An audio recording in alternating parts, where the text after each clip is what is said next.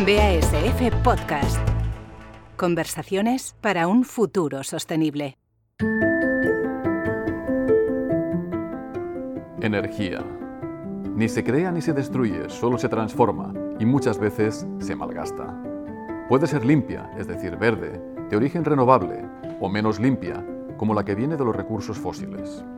Nuestra sociedad la necesita para seguir funcionando y al mismo tiempo pone todas las esperanzas en un futuro en que generar y consumir energía no sea nunca dañino para el medio ambiente. Algunos pioneros, como nuestro invitado de hoy, Uriol Vila, cofundador de la comercializadora de energía verde o la luz, empezaron esta lucha hace ya 10 años y continúan en ella a día de hoy, más convencidos que nunca.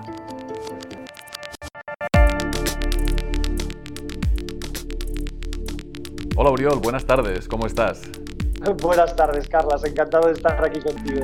Muchísimas gracias por aceptar nuestra invitación eh, para hablar sobre sostenibilidad con, con, nosotros, con BASF, en este podcast. Eh, entremos ya en materia, si te parece, ¿eh? con nuestra, Venga, primera, vamos a ello. nuestra primera pregunta.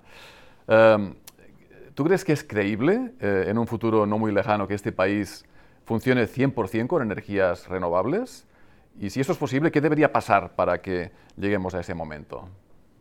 Eh, mi respuesta es rotundamente sí, que con, voluntad hoy en día la tecnología ya tiene una, una, madurez para marcar el camino, si más no, no. Sí que es verdad que si me dijeras, oye, hoy podría ser, la realidad es que hoy, hoy, hoy no, no, no podría ser, por una sencilla razón, ¿no? porque las renovables eh, sabéis todos que tienen el, el, reto del, almacenamiento de energía, ¿no? Al final, pues oye, la fotovoltaica puede producir cuando brilla el sol, la eólica puede producir cuando, cuando sopla el viento y las personas consumimos cuando lo necesitamos, ¿no? Entonces, hacer este matching es un poco el reto que le, que le faltaba a la industria, ¿no? Pero que con todo el tema de las baterías, cómo se está desarrollando, tanto para, vehículo, eh, para vehículos como a nivel doméstico, como otras tecnologías, pues son lo que, lo que, lo que van a permitir y lo que sin duda nos invitan a pensar, sin saber todavía decirte, Carlas, cuál sería la, la fecha, eh, nos invitan a pensar que sin lugar a dudas esto es factible, esto es factible.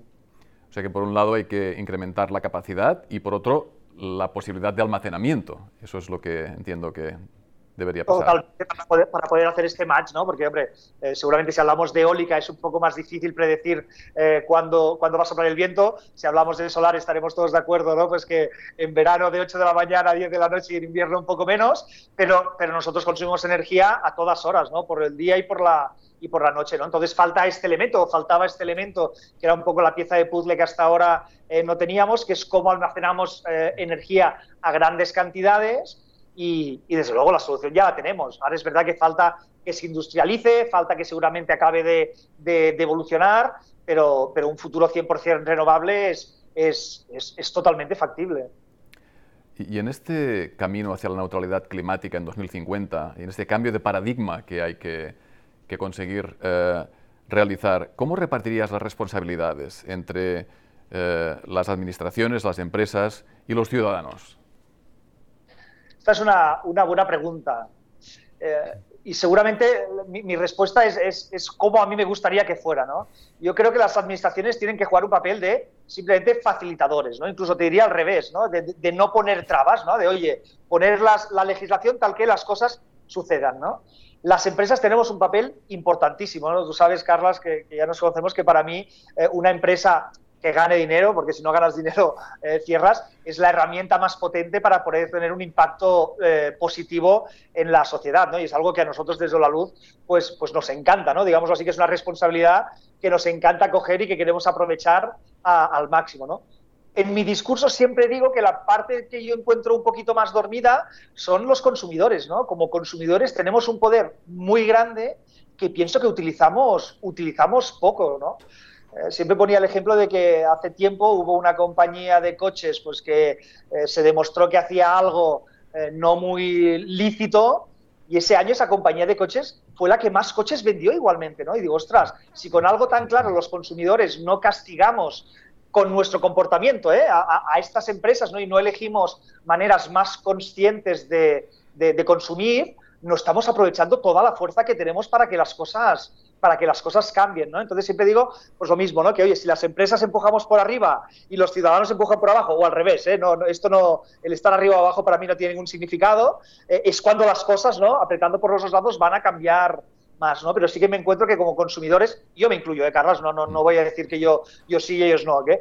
Tenemos una fuerza que, que, no sabemos aprovechar, ¿no? Como empresas, pues bueno, es un ámbito que creo que tengo, que puedo tener más influencia y hablamos con muchísimos emprendedores y hay muchos empresarios y emprendedores muy conscientes de, eh, de, esto, ¿no? Al final, pues es una comunidad seguramente pues, pues, pues más pequeña y que en una gran medida yo creo que siempre, siempre ha querido hacer las, las cosas bien, ¿no? Entonces, si conseguimos esto, que la administración facilite las cosas, que no las dificulte, empujamos las empresas y los consumidores, es cuando podremos acelerar el cambio de, de verdad, ¿no? Si alguno de los tres falla, entonces la cosa yo creo que se vuelve muy complicada, muy complicada. Y, Oriol, en este, en este camino, en este cambio de paradigma, las empresas eh, energéticas están haciendo lo que, lo que toca eh, en general. yo, Carlos, voy a hablar de mi libro, yo no voy a hablar de, de, las otras. Siempre tengo una, una, una explicación y que, que, creo que aplica tanto a las energéticas como, como a muchas otras compañías. ¿no? Las compañías grandes cogen unas dinámicas que son muy difíciles de cambiar. Es decir, yo, yo confío mucho en las personas y confío mucho en las empresas, ¿no? Y no, no me creo que haya muchas empresas que quieran hacer las cosas mal. Lo que sí que me creo es que haya muchas empresas que lleven haciendo las cosas de una determinada manera durante un cierto tiempo, que, hayan, que estén en una zona de confort y que, y que no encuentren la manera de, de, cambiar, de cambiar las cosas. ¿no? Hombre, a mí si me preguntas, Carlos, yo te diré que las grandes empresas de este país, tanto el sector energético como en muchos otros sectores, sinceramente, podrían haber sido empresas más conscientes y que podrían haber tenido un impacto más positivo. ¿no? Ahora si hablamos de, responsabilidad social corporativa, para mí es un concepto eh, muy caduco, ¿no? que era como el departamento de la empresa que se encargaba de hacer las cosas bien. ¿no? Para nosotros en la Luz, eh, responsabilidad social corporativa es algo que abarca desde el primero al último no la luz. O sea, todo lo que hagamos tiene que estar alineado con esto, lo que no significa que seamos perfectos, ¿eh? que también, también nos equivocamos muchas, muchas veces. ¿no? Entonces, sí que pienso que las grandes empresas pues, podrían haber tenido un papel eh, más protagonista. La verdad es que lo, pienso, lo pienso sinceramente. ¿no? Eh, y aquí el lobby que, que, han tenido, que ha sido un lobby bastante, bastante fuerte, pues yo pienso que podría haber ayudado a, a que las cosas cambiaran más rápido porque las renovables, Carlas, es una tecnología que ya hace tiempo que está, que está madura. No estamos hablando de, de, una tecnología que acá no, no estamos hablando de la, de la, fusión nuclear, que a lo mejor en el 2050 podemos conseguir algo. No, no, ostras, la solar fotovoltaica ya se produce industrialmente a unos costes súper competitivos, la eólica tres cuartos de lo mismo, y por lo tanto sí que ha faltado un poco de, de voluntad de realmente eh, ir, ir hacia aquí. ¿no? Pero bueno, también te diría ¿no? que esto pues nos da oportunidades a otros, Carlas, ¿no? Y, nosotros en la luz siempre decimos que, nos consideramos un poquito punta de lanza de, punta de, lanza de, este cambio, ¿no? Tanto el que nosotros provocamos directamente como el que provocamos indirectamente, ¿no? Cuando las grandes compañías ven que compañías jóvenes con empuje, con dinámica, pues les acechan un poco, pues bueno, también es un poquito lo que las, obliga, quieran o no, a, transformarse, ¿no? Y nos gusta pensar que hemos tenido una incidencia muy alta y que la seguimos teniendo en, la transformación del, del sector. Hablas de cambio y de hacer las cosas diferentes y de tecnología. O sea, ¿qué, papel crees que tendrá la innovación para llegar a ese futuro sostenible? Hombre, sin duda, sin duda, eh, muy alto, Carlos, porque eh, te estoy contando la teoría, ¿no? Oye, Oriol, ¿creo que el futuro renovable, 100% renovable es posible? Sí pero nos queda, Carlos. O sea, imagínate ya solo eh, las, redes inteligentes que vamos a necesitar para que en vez de tener una central eléctrica que distribuya energía a todo el mundo, vamos a tener miles y miles de mini centrales, ya sea en coches, en baterías domésticas, ya sea produciendo directamente. Eh, ostras, va a haber ahí un intercambio de energía eh, en tiempo real. ostras, que va a ser un reto tecnológico y esto va a ser va a ser complejo, pero nos vamos a ir a un escenario absolutamente distinto al que tenemos ahora mismo, ¿no? Con lo cual, la innovación y la, tecnología van a jugar un papel eh, fundamental para que esto que cuento aquí, que puede parecer fácil, fácil no es, pero factible, eh, desde luego, y nos vamos a tener que apoyar muchísimo en la, en la, en la tecnología, ¿no? Algo que a nosotros, pues bueno, como emprendedores, ¿no? Pues es que la verdad es que nos encanta, ¿no? Porque es cuando nos brillan los ojos de ver que las cosas tienen que cambiar tanto, pero que, están ahí, ¿no? Que lo tenemos, eh, ya lo tocamos con los dedos, ya nos imaginamos cómo puede ser este, este futuro, pues es algo que realmente nos, nos, nos anima mucho a seguir, a seguir empujando y a seguir eh, transformando esta, esta industria.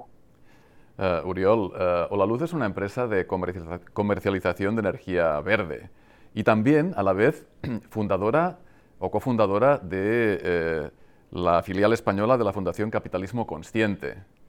Mm. ¿Alguien podría ver una paradoja entre estas dos circunstancias? ¿Cómo, ¿Cómo, lo resolvéis? ¿Qué es esto del capitalismo consciente? ¿Y cómo encaja aquí Olaluz? Pues el capitalismo consciente es, este, es, es, un movimiento que se inició en, en, en Estados Unidos que viene a decir precisamente lo que te decía antes, ¿no? que, que los negocios y las empresas eh, realmente han sido, han sido motor de transformación y motor de generación de riqueza de, de muchísimas cosas, ¿no? con lo cual, eh, especialmente a lo mejor en España, en Estados Unidos a lo mejor es un poco distinto, pero en España, ostras, parece que, las empresas sea algo eh, que haya cogido un poco mala fama ¿no? y, que sea, y que sea malo. ¿no? Entonces, desde, desde Capitalismo Consciente defendemos totalmente lo contrario. Lo que sí que es verdad que hacia los años 80 ¿no? parece que se acuñó aquella, aquella frase que ha hecho mucho daño, que era la de generar valor para el accionista como único sentido de una empresa. ¿no? Entonces, cuando una empresa, en vez de servir a, todos, a todas las, entidades que representa, trabajar para sus empleados, trabajar para sus clientes, trabajar para sus proveedores, por supuesto también trabajar para sus accionistas. ¿eh? En vez de trabajar para todos, se centra en uno, eh, la historia ha demostrado que en vez de generar más valor para el accionista, justamente las empresas han destruido valor, ¿no? Entonces, capitalismo consciente lo que viene a, explicar y a demostrar con cifras son cuatro principios, ¿no? Que el primero, que si tú trabajas en una empresa con, un propósito trascendente más allá de, ganar dinero, ¿no? Segundo, si lo haces además pensando en todos los, participantes, ¿no? no solo los accionistas, sino, oye, tienes que generar valor para los clientes, para los empleados, para los proveedores, para los accionistas. Tercero, si cuidas mucho la cultura de la compañía, ¿cómo lo hacemos? Y cuarto, desde un liderazgo consciente es como realmente consigues eh, negocios con un impacto eh, mayor. ¿no? Y, se ha demostrado con cifras ¿no? que comparaban un poco eh, las empresas de, americanas que habían seguido estos preceptos versus otras que no, y realmente eran empresas que habían conseguido generar muchísimo más valor a lo largo de, los años. ¿no? Y bueno, capitalismo consciente lo que intenta es un poco difundir esto, ¿no? defender las empresas como el gran mecanismo de, cambio y de generación de, valor, pero bajo estos, bajo estos principios. ¿no? Y hablabas de paradoja, Carlas. Yo, yo no lo veo una paradoja, la verdad. Seguramente no. Pues la gente que esté fuera del sector eléctrico pues también puede ver el sector eléctrico como algo, eh, algo oscuro ¿no? y algo pues a lo mejor que no, que no ha provocado todo el cambio o, no, no, ha cumplido con las expectativas que se podían esperar de, de, él. ¿no? Pero bueno, yo lo achaco, ya, como te decía, ¿no? a grandes empresas que se mueven lentas, que les cuesta que les cuesta moverse, ¿no? Pero dentro del sector hay mucha innovación, hay muchas empresas jóvenes que estamos empujando, desde luego toda la de las renovables, bueno, hay un montón de industria muy consciente que está trabajando muy fuerte para, para este futuro renovable. ¿no? Entiendo que eh, habéis llegado donde estáis eh, gracias en, en, parte a esta inspiración que os proporcionan los principios del capitalismo consciente, ¿no? O sea que realmente sois un ejemplo de que eh, este tipo de de gestión de una empresa funciona, está funcionando porque os ha llevado hasta esta posición en la que os encontráis ahora mismo. Absolutamente. Eh, yo también defiendo, Carras, que estoy seguro que hay muchísimas empresas y que siempre lo ha sabido que siguen estos preceptos, ¿no? Tal vez pues no, no tenían el, el guidance de, de, un movimiento como este, ¿no? Y ostras, el saber que, que bueno, que, que, hay, que, puede haber este paraguas bajo el que crecer pues te puede dar un poco más de fuerza, ¿no? Pero siempre ha habido empresarios y, muchísimos que se han preocupado mucho por sus empleados, por sus proveedores, por sus clientes, por sus accionistas. Esto siempre se ha existido, ¿no? Eh, hemos estado, dejemos decirlo así, en una etapa a lo mejor un poco de, un poco de confusión, ¿no? De mucho crecimiento, un poco de confusión y bueno, venimos intentando pues empujar y, que todas estas empresas que ya a lo mejor lo siguen o a lo mejor quieren acabar de, de, alinearse con esto, ¿no? Pues se vean un poco acogidas que esto llegue también a los, a los clientes, a los, a los accionistas, a los proveedores y entre todos, pues como decíamos, pues empujemos hacia, hacia conseguir estas empresas con este propósito transformacional más allá de ganar dinero. Pues con esta reflexión tan inspiradora nos quedamos, Uriol, eh, este deseo de que la empresa sirva para algo más que para generar eh, beneficios para los accionistas y que tenga este componente de positivo de afectar a, otros participantes, como es el, propósito de, la empresa que tú, que tú lideras. muchísimas gracias por estar con nosotros, por compartir estas reflexiones sobre sostenibilidad, sobre cómo vuestra empresa y el mundo energético en general puede colaborar. Eh, y, esperamos que, bueno, que, sigáis por este camino, eh, avanzando cada, cada, vez más en estos propósitos y que podamos, eh, gracias a la energía, también gozar de un futuro más sostenible. Muchísimas gracias. Pues un placer, Carlas, un placer por mi parte. Cuando queráis, ya sabéis, y simplemente como frase final recordar a todo el mundo que con cada una de nuestras elecciones, cuando vamos a comprar, ya sea ropa, contratar servicios, con cada una de ellas, realmente, Carlas, podemos estar teniendo un impacto positivo en el mundo. Pues lo tendremos muy presente, Oriol. Muchísimas gracias por estar con nosotros. Hasta la vista. Gracias a vosotros. Chao.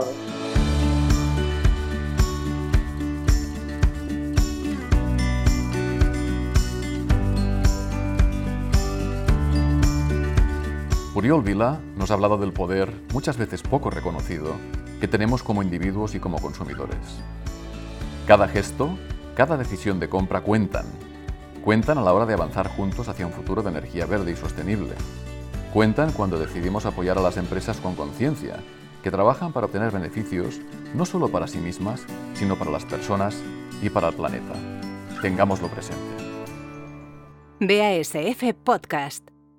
Conversaciones para un futuro sostenible.